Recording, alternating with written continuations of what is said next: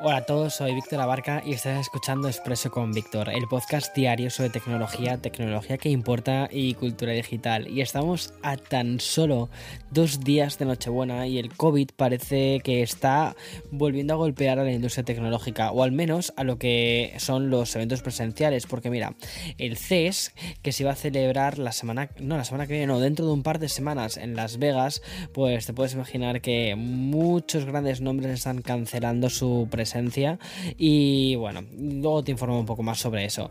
Pero no todo, de verdad, no todo son malas noticias porque también te traigo tres anuncios muy variados que espero que te entusiasmen y sobre todo que te, como dicen, que te endulcen, ¿no? Estos días de Navidad. En fin, prepárate un expreso porque hoy va a ser uno bastante rápido, así que vamos a ello.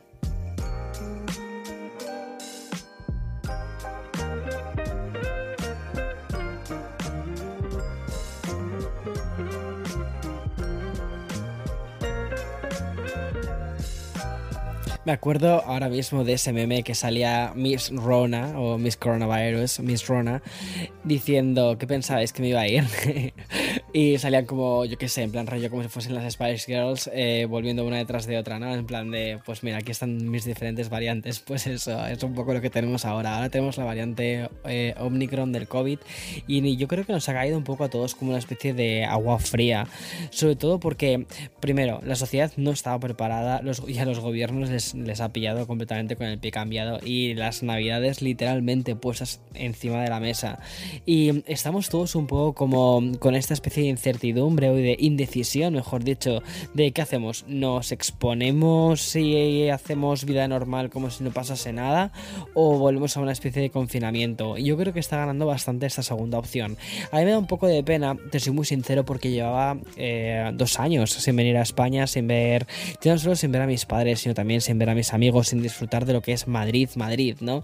Que es una ciudad además que te invita mucho a ir a sitios, ir a restaurantes, eh, no sé, dar abrazos a tus amigos y la verdad es que es, es un poco no sé, me ha resultado un poco triste porque estos días eh, directamente es que ha sido como de cancelaciones de planes, de oye chicos, no, no puedo quedar porque, porque no puedo exponerme, no puedo exponer a mis abuelas, no puedo tampoco exponer a mis padres. Y aunque dicen algunas personas que es un poquito más leve que otras cosas, mira, hasta que no haya mejores estudios científicos sobre cómo está funcionando esta nueva variante, pues prefiero no hacerlo. Pero bueno, oye, que aquí te estoy contando mi rollo sobre eh, mi mi, digamos, pequeño y triste viaje a Madrid porque no está siendo así como muy de, disfrutarlo, como quien dice. Pero bueno, sí que estoy disfrutando con la familia y sí que estoy haciendo planes con ellos y eso es lo que importa al fin y al cabo.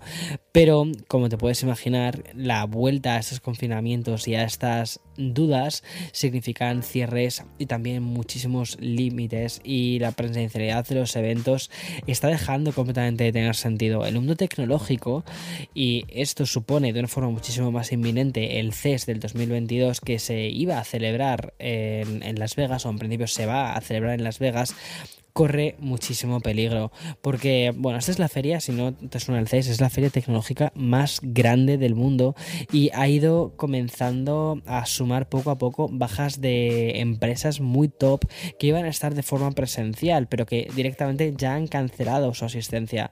La primera de las grandes ha sido Amazon y lo ha informado Bloomberg, pero mm, a Amazon además le ha seguido, eh, que ha sido la primera confirmación oficial, el CEO, por ejemplo, de T-Mobile ya ha informado que no va a asistir al CES de dentro de dos semanas y otras compañías que tampoco van a ir, al menos según informan desde The Verge, son Meta, Twitter, Pinterest y iHeartRadio.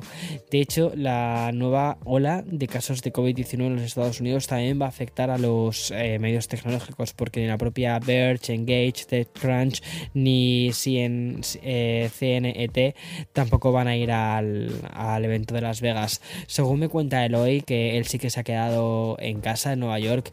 Me dice que las cosas están allí un poco en plan rollo muy, locas y que la gente está volviendo un poco a lo que es eh, lo que se hacía previo, eh, o sea, bueno, pues previo a esta especie de normalidad que nos ha durado muy poquito.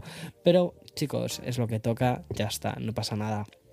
Creo que los seres humanos nos adaptamos de una forma bastante rápida. Ya sabemos que al final esto también es limitar un poco las cosas, limitar un poco pues tu radio de acción. No pasa nada, se limita durante un poquito de tiempo. Sí que sé que, bueno, pues estamos en fechas muy de estar con familia y tal, pero si queremos proteger a la familia, creo que merece la pena muchas veces hacer esto. Pero bueno, cambio drásticamente de tema y me voy a ir a algo mucho más positivo porque, mira, hay un tenemos un aniversario que es el de la consola de Microsoft Xbox, celebró ya su 20 aniversario con un evento que muy retrospectivo y también muy elegante y una edición conmemorativa de la videoconsola vestida por Gucci y tienen una nueva colaboración para festejar esta efeméride, pero eso sí, un poco más para todos los bolsillos que la de la de Gucci eh, fue un poco locura. Y es que bueno, Microsoft se ha asociado con Adidas para lanzar al mercado hasta tres pares diferentes de zapatillas deportivas que van a conmemorar los 20 años de, la Xbox, bajo el nombre de Forum Tech Boost Series X. Estas zapatillas de la consola ya están disponibles a la venta en todo el mundo a través de la web de Microsoft y con un precio de 140 dólares. Es decir, no tiene nada, nada que ver a los 10.000 dólares y a la exclusividad que, que había con Gucci de Xbox. Obviamente, estas tres zapatillas conmemorativas disponen de un diseño gemelo al de la Xbox. Por ejemplo, vemos que los colores están muy presentes, como por ejemplo una, red negra y una, o sea, como una eh, malla de color negro y un forro verde en la parte interior, un poquito que imita el propio ventilador de la Xbox Series X. Y el logo de la consola en forma de esfera se puede también vislumbrar también, en este caso en uno de los costados. Las zapatillas a esa edición Xbox se complementan con una sola translúcida que, según informan desde la propia Microsoft, sirven como un homenaje a uno de sus últimos lanzamientos en una especie de guiño también un poco meta-referencial, esta suela hace referencia al mando que Xbox lanzó también por el 20 aniversario. Pero a mí personalmente, si tengo que decir algo a lo que me recuerda esta, esta suela translúcida, es a las cajas, al plástico de las cajas de la Xbox One, que tenían un verde translúcido bastante curioso, bastante, bastante diferente. Creo que han ido por ahí. He dicho eh, de la Xbox One, no, perdona, de la Xbox 360 me refería. Y bien, em, voy a pasar al sponsor de este programa.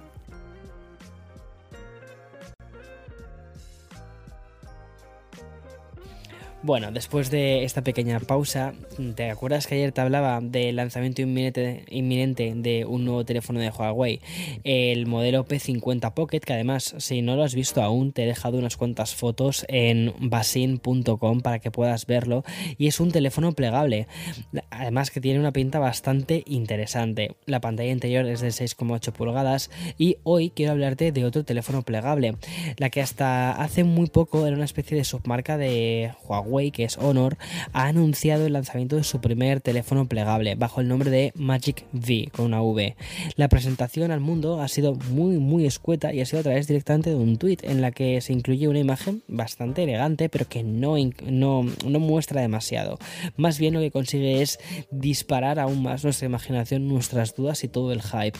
El que según la propia Honor será el primer book insignia plegable de la compañía podría ser al mercado con un diseño de vidrio ultra delgado y una pantalla plegable de hasta 8,3 pulgadas y una pantalla exterior de 6,45 pulgadas. Te recuerdo que el Huawei P50 ¿vale? tendrá un exterior de una pulgada y respecto al procesador se da por hecho que va a pertenecer a una gama alta.